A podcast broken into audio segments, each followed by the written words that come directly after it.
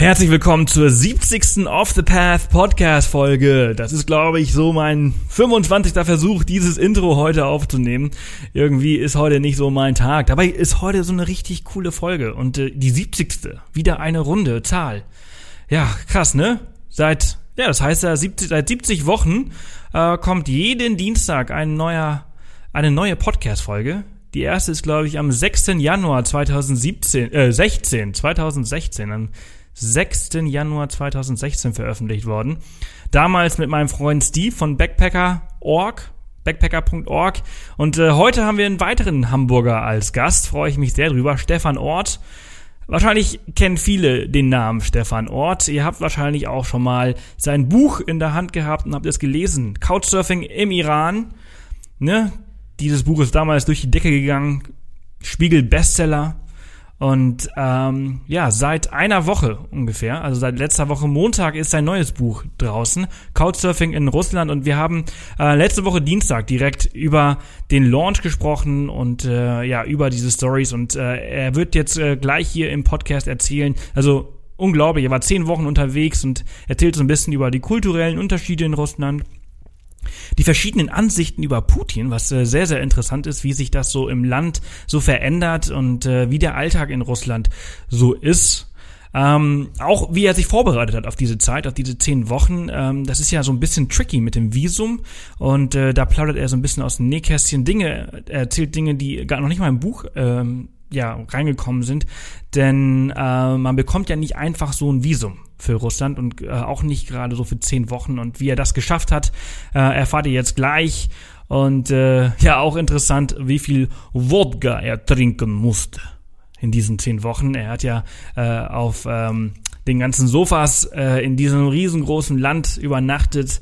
Und äh, ja, die Gastfreundlichkeit wird in Russland halt sehr groß geschrieben. Und äh, man ist sehr großzügig mit dem Ausschenken von ähm, Wodka und äh, ja, wie viel er davon trinken musste und äh, an wie viele Nächte er sich nicht mehr erinnert, äh, erzählt er jetzt quasi in dieser Folge. Sehr interessant, ich freue mich sehr, dass er sich die Zeit genommen hat, gerade weil er ja so auf Promotour ist und super busy, hat er doch noch Zeit gehabt, um diese Folge aufzunehmen. Ähm, alle Infos äh, dazu findet ihr wie immer auf www.offthepath.com slash Folge 070 für Folge 70. Ich äh, freue mich sehr auf euer Feedback und am Ende dieser Folge, also in der Outro, erzähle ich euch, äh, was wir gerade noch so machen. Wir sind, wie ihr vielleicht gesehen habt, auf YouTube zurück aus Australien. Das hört, habt ihr ja auch schon hier im Podcast gehört. Äh, das letzte Video ist gestern oder vorgestern äh, online gegangen. Und äh, ja, ich erzähle euch in der Outro mal so ein bisschen, welche Pläne jetzt so ähm, wir so jetzt so haben, wo unsere nächste Reise hingeht und in welchen Flieger wir jetzt gleich einsteigen, äh, nachdem ich diese Outro aufgenommen habe. Und ja, überlasse euch jetzt erstmal äh, mit diesem äh, Podcast. Ich freue mich auf euer Feedback. Viel Spaß damit und alle Infos wie immer auf offthepath.com slash Folge 070.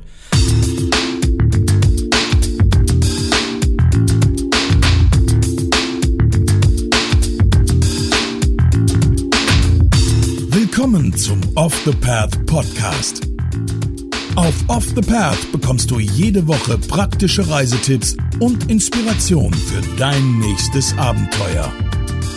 Und hier ist er, dein Travel Buddy und Abenteuer Junkie, Sebastian Canaves. Ja, herzlich willkommen zu einer neuen Off the Path Podcast Folge. Heute ein Stargast. Er ist bekannt wie ein bunter Hund. Viele von euch haben bestimmt schon das erste Buch gelesen, Couchsurfing im Iran und jetzt hatte Stefan gestern sein neues Buch veröffentlicht, also wenn ihr diese Folge hört, letzte Woche Montag.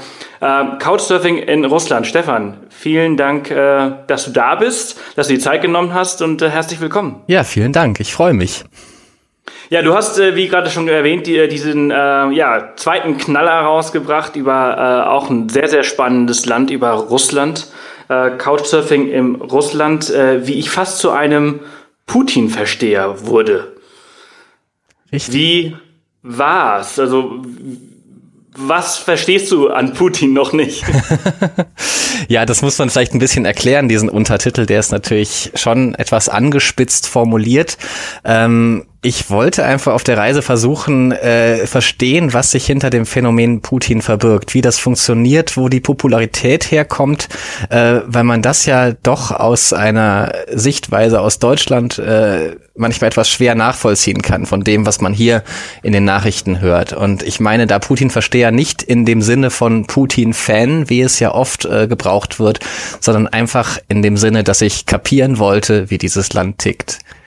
Mhm. Und bist du, bist du dem äh, näher gekommen? Du warst äh, zehn Wochen äh, genau. unterwegs und hast auf äh, Couchen geschlafen. Genau, also ich hatte wirklich fast durchgehend äh, mit Einheimischen zu tun, was natürlich äh, ganz spannend ist, um wirklich einen Einblick in das Land zu kriegen und um rauszufinden, wie das Land tickt. Und ja, also ich, ich konnte sicher äh, sehr viel dazu lernen, äh, wie das funktioniert und jetzt auch mit, äh, mit diesem Forschungsprojekt, was eben Putins Popularität sozusagen ausmacht.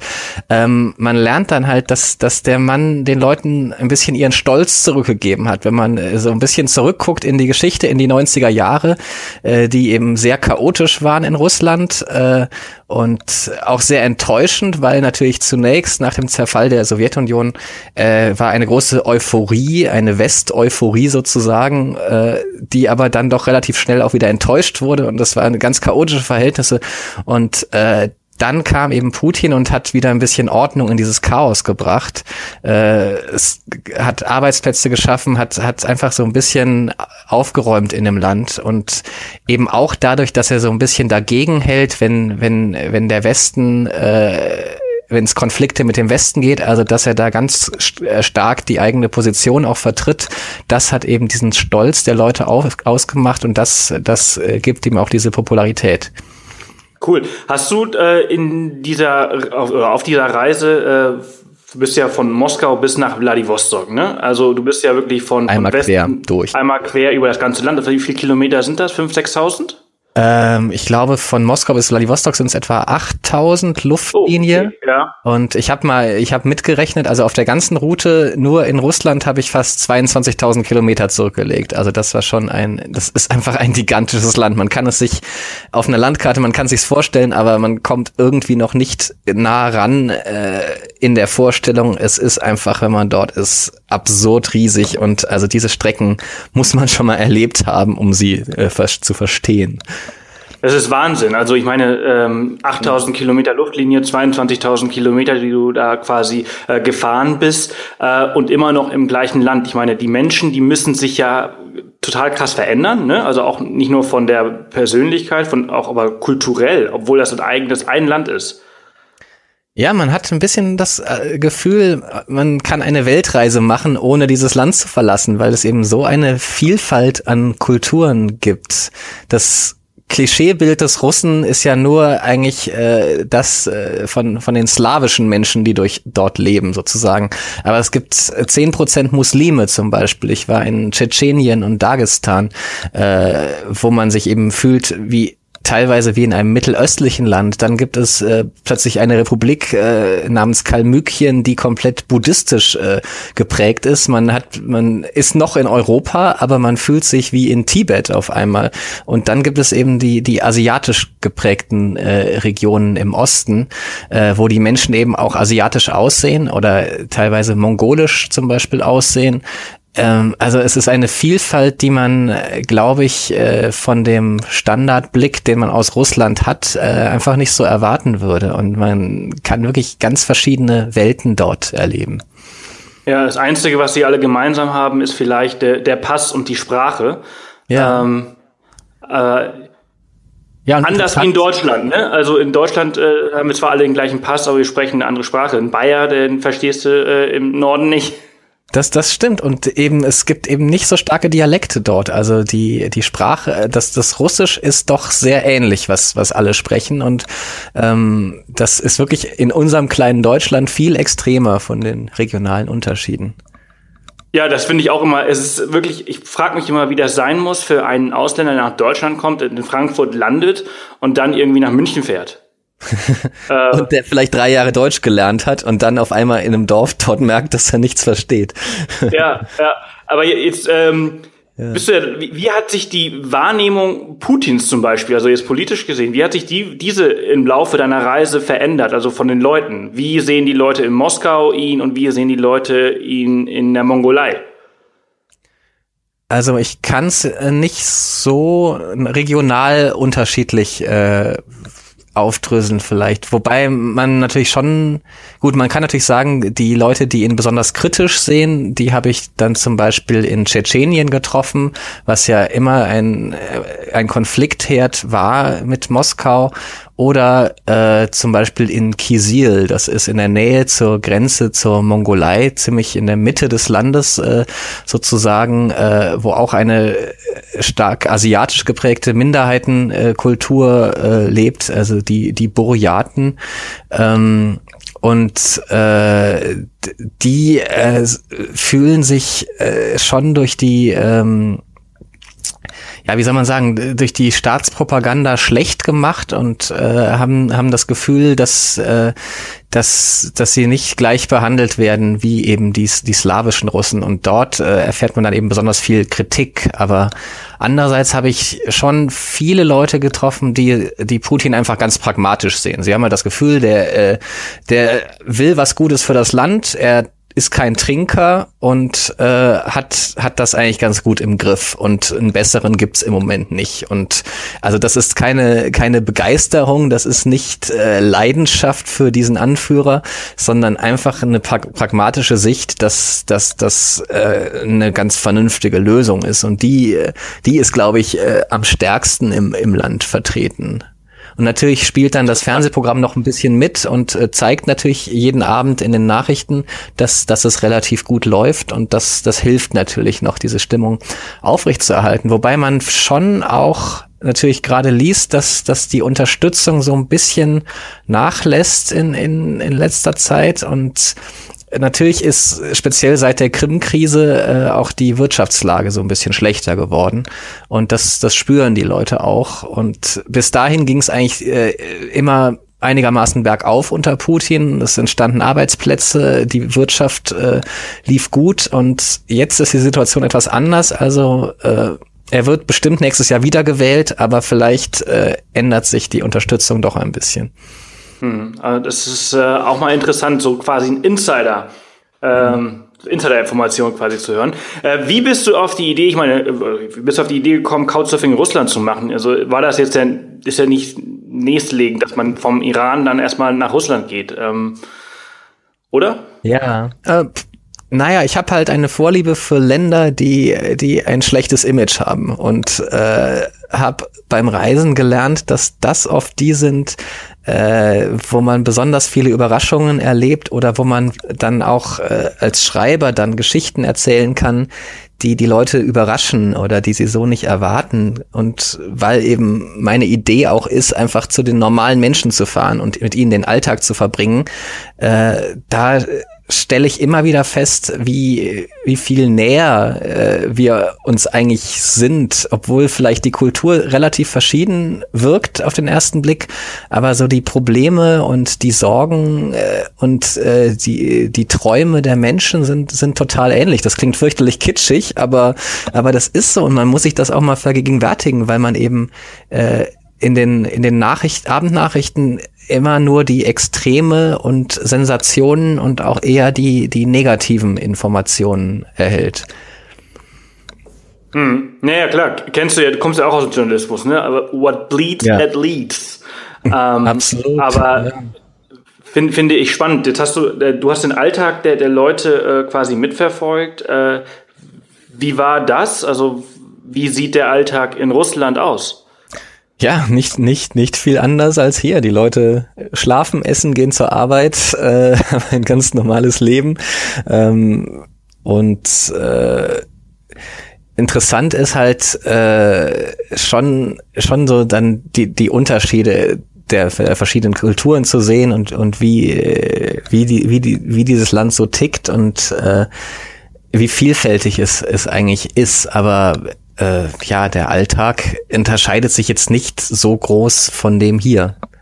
Und, und was, was sind die Unterschiede? Ähm, Ja, die Unterschiede sind einerseits natürlich der, äh, der Glaube. Also wie gesagt, gibt es eben diese muslimische Kultur, es gibt buddhistisch geprägte Regionen ähm, und äh, ja, gleichzeitig äh, doch doch ein Gefühl äh, zu diesem äh, ganzen Russland dazuzugehören und äh, ja, das, das macht es spannend, dass, dass man da so eine, eine Art Weltreise eben erleben kann in einem gigantischen Land. Hm. Ich habe ja, ich habe ja deine, wir sind ja auf, auf Facebook auch befreundet und ich habe ja deine Reise auch ein bisschen äh, mitverfolgt. Ähm, wie, wie hast du dich auf diese Reise eigentlich vorbereitet? Also ähm, Thema, was, was mir immer wieder in den Sinn kommt, ich habe letztens hier im Podcast äh, haben wir über die transsibirische Eisenbahn geredet und da war das Thema Visum immer so ein Problem. Ne? Visum ist, ist äh, recht schwer. Wie hast du dich darauf vorbereitet? Wie hast du das bekommen? Weil du musst ja immer nachweisen, was du machst. Genau, ja, das, das war ganz interessant mit dem Visum. Das ist auch jetzt eine Exklusivinfo, die ich im Buch nicht erwähne, obwohl es eigentlich total lustig ist. Ähm, ich habe das über eine Agentur gemacht und wenn man länger als vier Wochen bleiben will, dann geht das eben nicht mehr mit einem Touristenvisum, dann braucht man ein Geschäftsvisum. Und äh, das hat diese, Organi äh, diese Agentur äh, organisiert, äh, dass ich dann eingeladen war, offiziell von einer äh, Firma in Kaliningrad, die äh, Schiffsteile herstellt. Also ich war dann offiziell Geschäftsreisender, hatte dann ein Dokument, äh, wo das so drauf stand und äh, habe dafür ein bisschen Geld bezahlt und dann noch ein bisschen was extra bezahlt, damit ich in Moskau dann auch registriert bin, weil man sich eben dann in den einzelnen Orten eigentlich auch nochmal registrieren muss. Äh, durch diese Extragebühr war es aber anscheinend in Ordnung, dass ich für diese drei Monate registriert war. Ich habe selber nicht ganz durchstiegen. Ich hatte zwei, zwei Dokumente in der Tasche, die ich immer vorzeigen konnte und damit war das dann auch in Ordnung. Aber äh, so ganz durchblickt habe ich das nicht. Aber das ist total gängig, dass man eben als Tourist, wenn man so eine lange Reise macht, so ein Business-Visum äh, nimmt. Äh, da bekommt man auch normalerweise dann keinen Ärger dafür.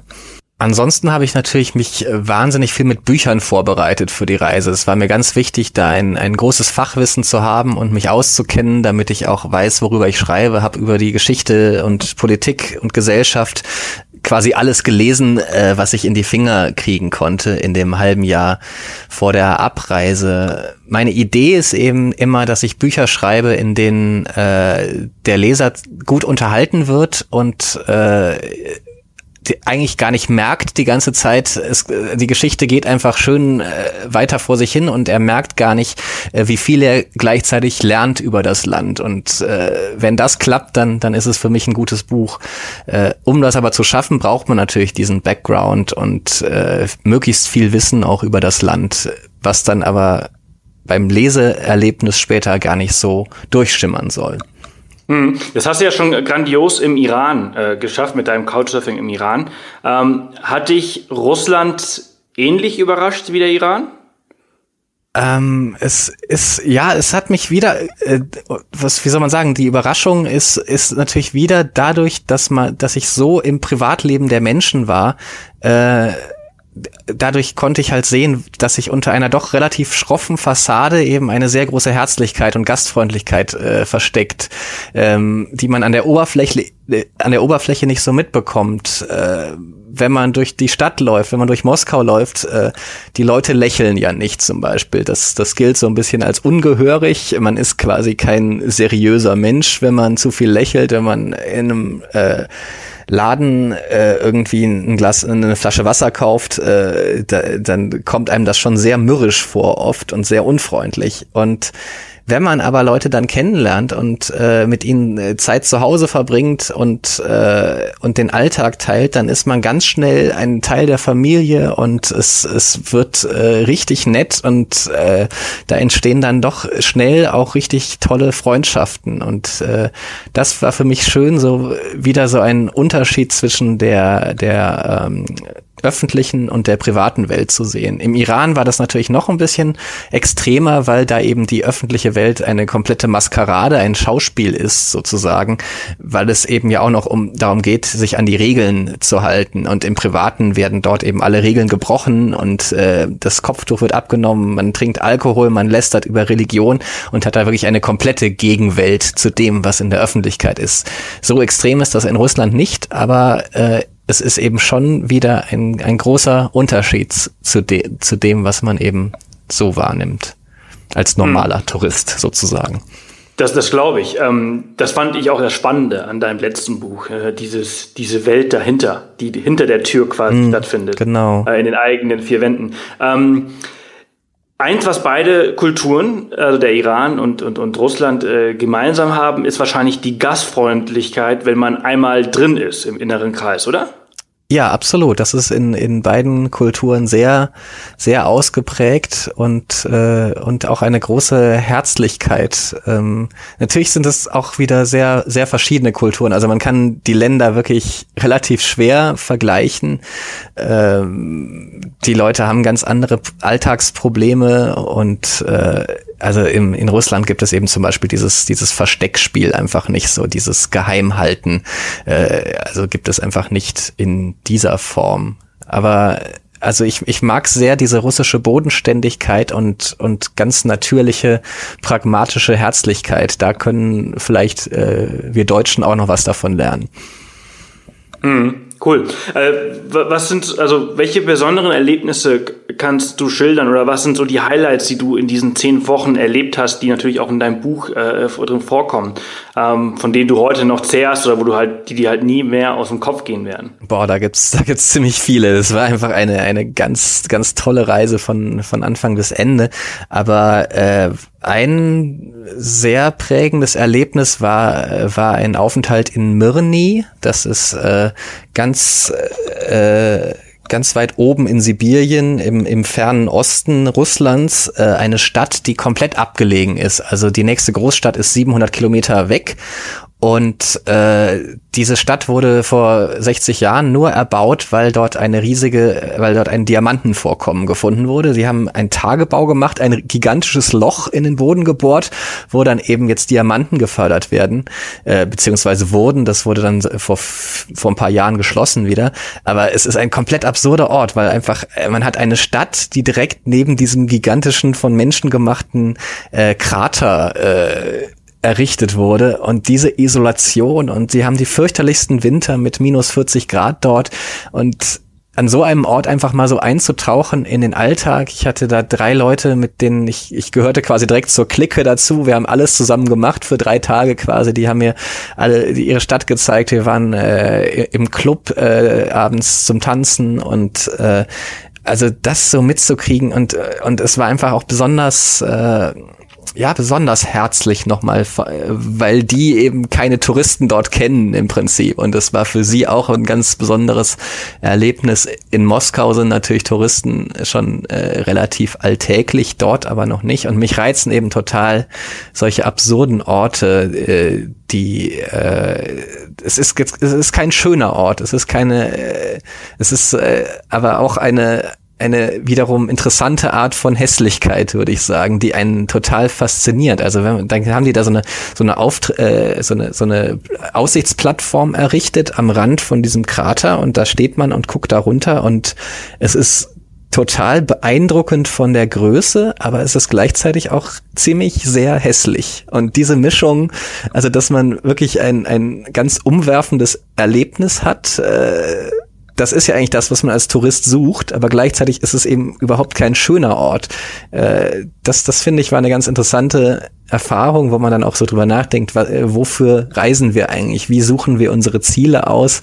Oder was, was, äh, was sind das für Ziele? Es war ein Riesenerlebnis, was einen sehr bewegt, einfach dieser Ausblick, aber es war eben überhaupt nicht schön gleichzeitig.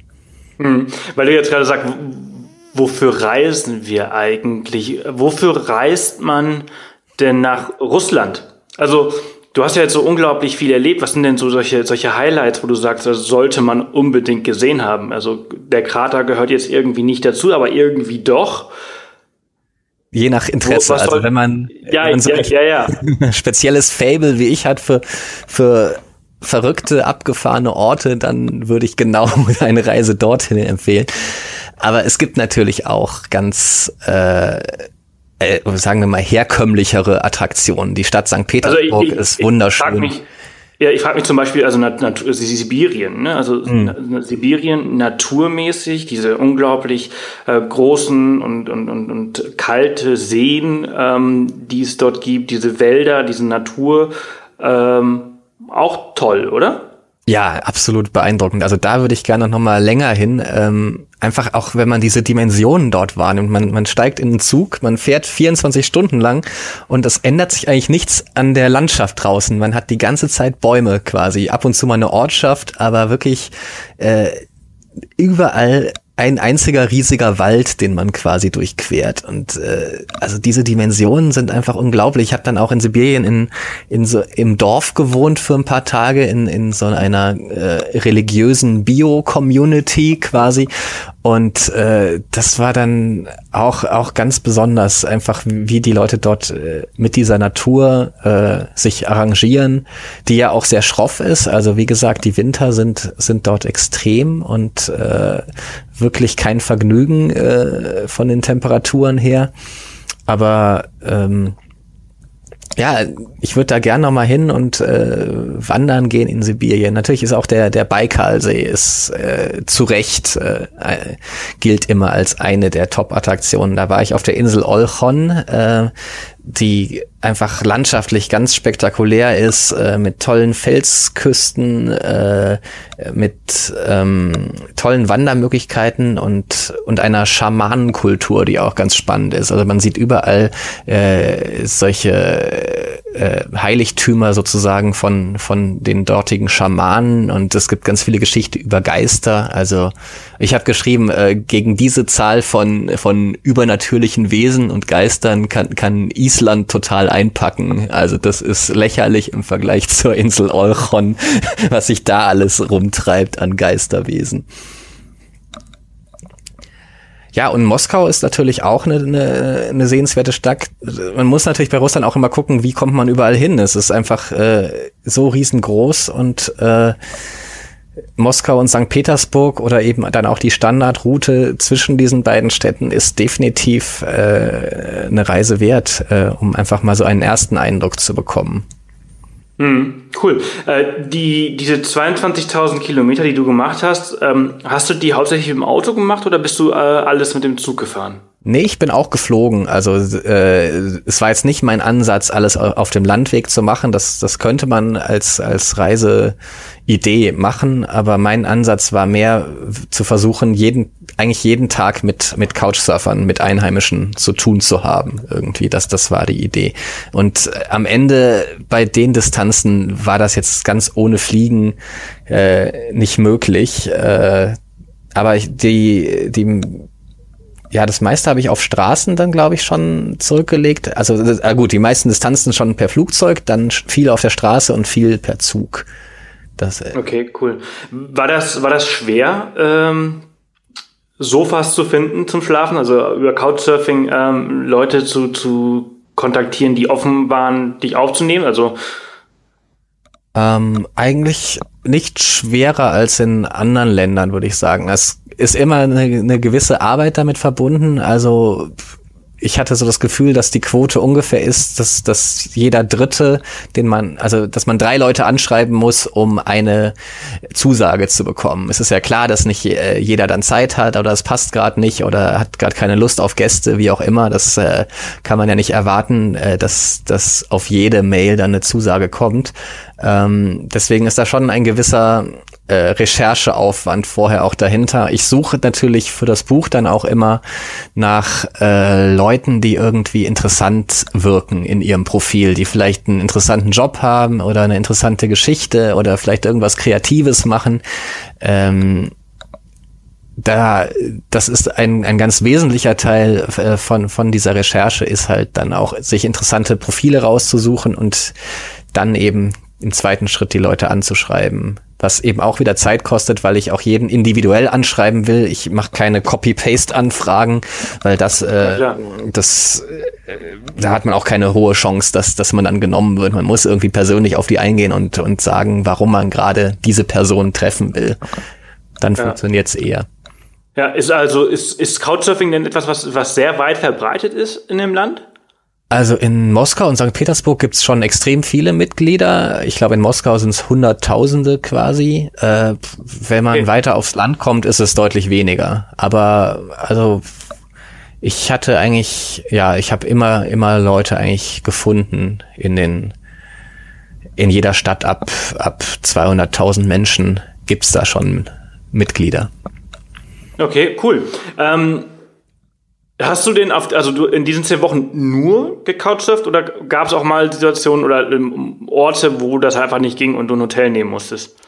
Ähm, also ich habe es fast komplett durchgehalten. Einmal war ich in der Altai-Region unterwegs. Äh, dort äh, gab es nicht so viele Couchsurfer. Da war ich dann aber mit einer Couchsurferin unterwegs für diese eine Woche. Wir hatten dann einen Mietwagen und, und sind da rumgecruised. Und also da hätte es nicht so viele Gastgeber äh, gegeben. Und da waren wir dann halt in Hotels oder in, in, in so einfachen äh, Unterkünften äh, aller Art. Aber grundsätzlich habe ich es fast, äh, ja, fast immer geschafft, einen Gastgeber zu finden. Zwischendurch ist natürlich mal so eine Nacht im Hotel auch ganz entspannt, äh, weil wenn man immer mit Leuten zu tun hat, nutzt sich das natürlich ein bisschen auch ab mit der Zeit und es wird echt anstrengend. Ja. Man muss sich ja immer auch ein bisschen danach richten. Ich meine, das, das sind Menschen, die, die tun mir einen riesigen Gefallen und äh, nehmen mich da auf, ohne mich zu kennen, kennen mich nur aus dem Internet. Also es ist ja eine, eine Riesensache, die, äh, was die eigentlich da machen. Und äh, da kann ich jetzt nicht, wenn ich gerade mal einen schlechten Tag habe auf der Langzeitreise, was ja vorkommt, aber das kann ich ja nicht an denen auslassen und muss halt schon immer mich so ein bisschen äh, anpassen und äh, einen guten Eindruck als Gast quasi hinterlassen. Also die totale Entspannung ist das dann natürlich nicht. Absolut. Also ich habe nichts Vergleichbares gemacht, aber ich bin durch Holland mit dem Fahrrad gefahren und auch nur Couchsurfing. Mhm. Äh, und äh, ich, ich war, erinnere mich noch, wie ja so nach einer, nach einer Woche oder so wird dann schon ziemlich anstrengend, wenn man halt immer so jeden Tag neue Leute sich äh, auf die einlassen muss und äh, nie so wirklich Privatsphäre eigentlich auch hat. Dann tut ja. ein Hotel äh, mal ganz gut.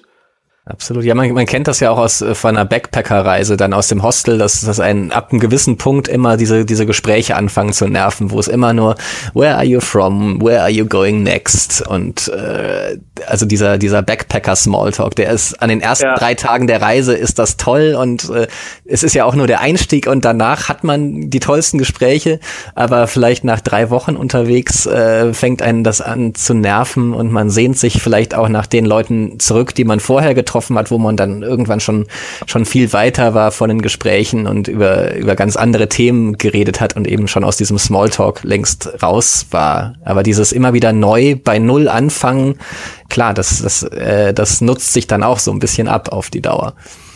Ja, ähm, Hand aufs Herz. Wie viel Wodka hast du in dieser Reise trinken müssen? ja, ich war, ich habe vorher gedacht, äh, das wird die ungesündeste Reise meines Lebens. Ich äh, werde mit einer Leberzirrhose zurückkommen, weil ich jeden Abend gezwungen werde, also weil mir quasi Wodka zwangseingeflößt wird. Äh, das ist ja so unser Bild von Russland. Also ich hatte beziehungsweise natürlich kann man Nein sagen, aber ich dachte mir eben auch, dass äh, ich ja immer auf der Suche nach guten Geschichten bin und den Leuten auch näher kommen will und dass solche Geschichten natürlich oft dann in, in diesen Situationen auch entstehen. Also war da drauf eingestellt, wirklich völlig zum Alkoholiker zu werden und dann, wie es oft so ist, dann kam ich äh, dahin und habe äh, viele Leute getroffen, die die gar keinen Alkohol trinken und äh, hatte viel weniger von diesen Partysituationen, als ich äh, jetzt gedacht hätte. Ähm, also es war eine im Endeffekt dann doch ganz gesunde Reise. In Litern kann also ich noch recht nicht, moderat. Noch recht moderat. Es gibt einen, eine Episode ganz am Schluss in Khabarovsk. Da erinnere ich mich nicht mehr so an alles, äh, was in diesen Tagen passiert ist. Also da wurde es dann doch mal ein bisschen extremer. Ähm, Aber, und klar gehört auch so ein, das eine oder andere Besäufnis gehört zu einer Russland-Erfahrung dazu, aber es war viel weniger, als, als ich erwartet hätte. Und das, das passt halt äh, irgendwie auch wieder ins Bild, dass, dass die Erwartungen an ein Land oft äh, anders sind als die Realität. Absolut, absolut, total. Also wenn man selbst als sehr, sehr viel gereist, da stellt man das immer wieder fest. Ich denke, du kennst das sicher auch. Ja, ja, klar. Also das ist auf jeden Fall so. Aber man hätte natürlich auch Angst haben können, dass du zurückkommst mit gar keiner Geschichte, weil du dich an nichts mehr erinnerst. das, das war tatsächlich die zweite Sorge. Ich dachte, ich schicke dem Verlag zwar eine Seite, wo drauf steht, Russland war geil, aber ich kann mich nicht erinnern. genau, Couchsurfing in Russland, 300 Seiten, alle leer und am Ende steht, genau. war geil. Vielleicht noch so ein Foto von mir, wie ich da so neben der Flasche irgendwie liege auf einer Couch. Und das ja. habe ich dann abgeliefert. Ja, das war tatsächlich mein, mein Plan B, wie das Buch hätte sein können. Ähm. Ja, sehr, sehr cool. Also es hört sich total spannend an und ähm, ja, ich kann jedem nur empfehlen, sich äh, dein Buch zu holen. Ähm, was steht für dich äh, in Zukunft an? Also welches Land willst du als nächstes mit Couchsurfing bereisen? Ähm, Habe ich noch nicht entschieden, aber erstmal gibt's, werde ich wahrscheinlich nach Georgien äh, fliegen im Sommer. Das ist so der nächste Plan. Dann geht's noch mal nach Grönland, wo ich schon mehrmals war. Ähm, und es wird auch ein neues Couchsurfing-Buch geben. Vermutlich nächstes Jahr starte ich da mit der Recherche. Aber welches Land das dann wird, das weiß ich noch nicht. Da muss ich noch so ein bisschen suchen und auch gucken, was sich, was sich da anbietet. Äh, ich kann nur natürlich sagen, dass es nicht, äh, nicht Italien oder Schweden werden wird, sondern ein bisschen verrückter als das. Ja, spannend. Äh, bis dahin stehen natürlich äh, viele Lesungen an und viele Termine äh, auf Buchmessen und Co. Wo kann man dich äh, demnächst so zum Beispiel im April äh, oder im, im Mai treffen?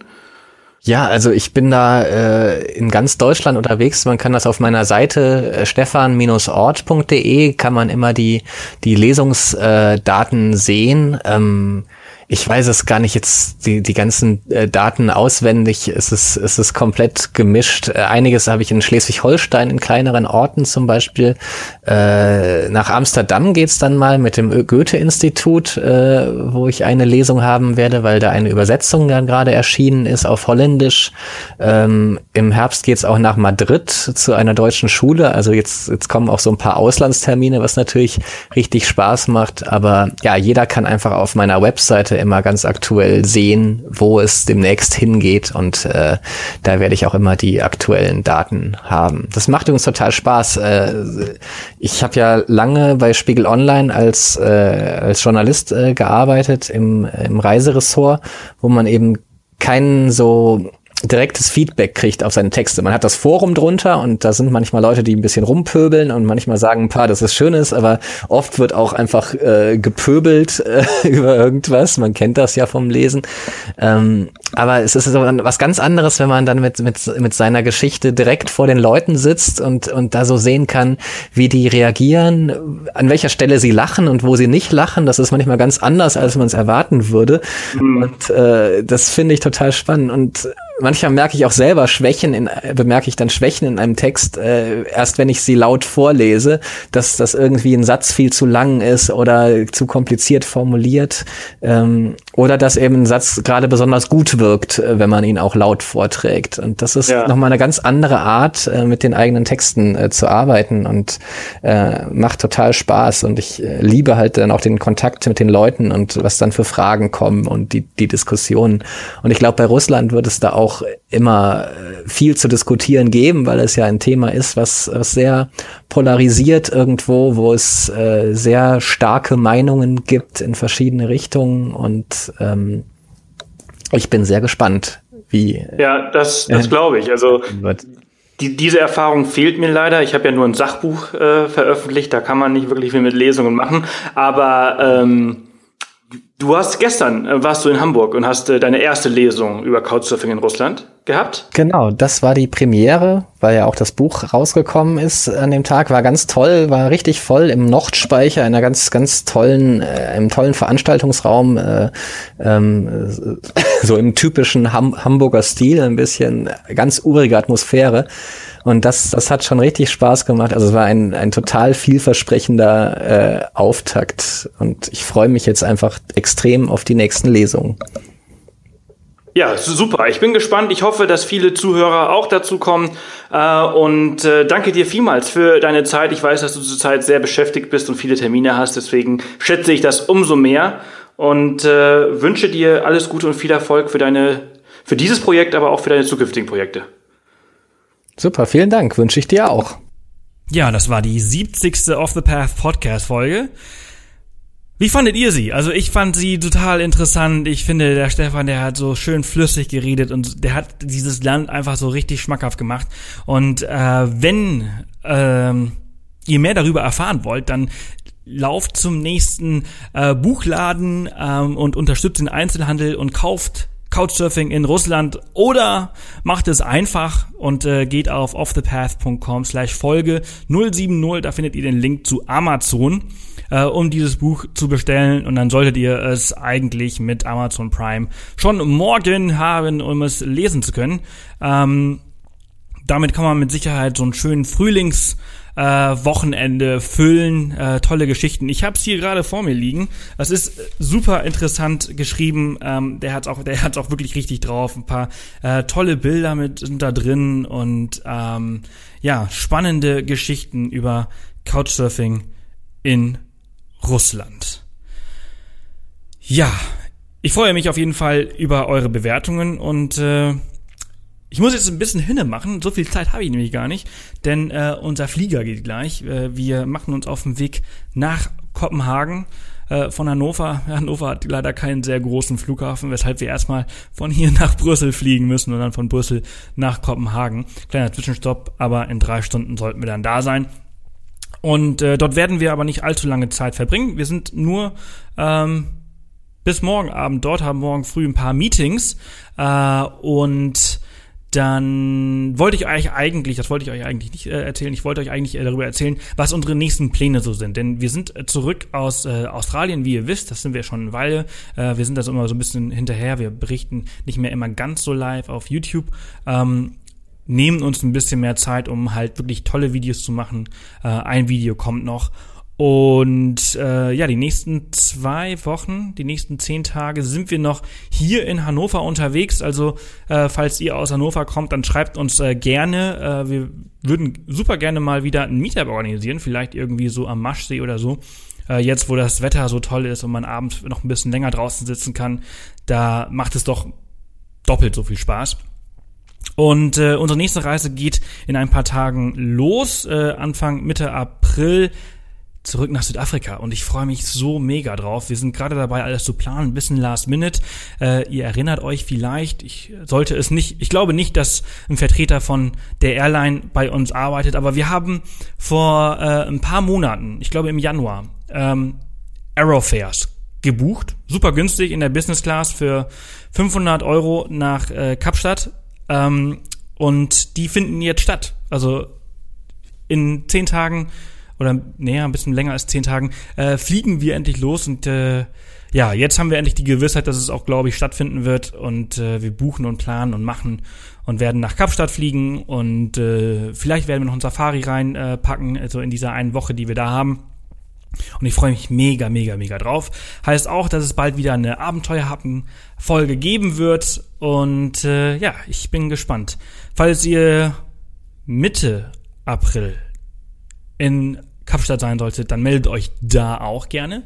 Äh, es ist immer toll, euch alle zu treffen und äh, über verschiedene verrückte Abenteuer zu sprechen. Und ja, Gerne meldet euch aber auch, das fällt mir gerade ein, ich habe nämlich äh, gestern äh, eine, äh, einen Aufruf in unserer ähm, Gruppe auf Facebook gepostet. Ich suche nach wie vor noch spannende Themen hier für den Podcast. Also wenn ihr irgendwas habt, wenn ihr eine Stadt vorstellen wollt, ein Land vorstellen wollt, ähm, einen verrückten Roadtrip, den ihr gemacht habt oder sonst was, dann äh, meldet euch äh, unter podcast at offthepath.com.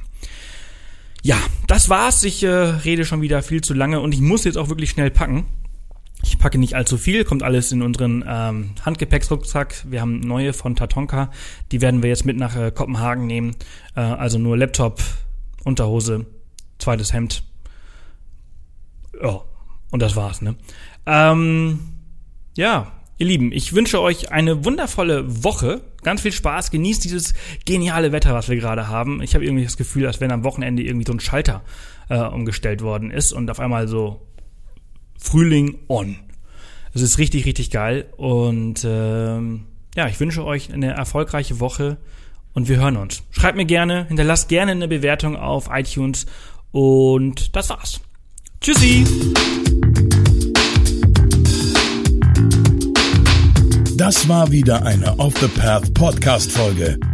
Erzähl auch deinen Freunden von diesem coolen Podcast-Kanal und hinterlasse eine Bewertung auf iTunes. Nächste Woche kommt die nächste spannende Folge. Bis dahin, mach jeden Tag zu deinem Abenteuer.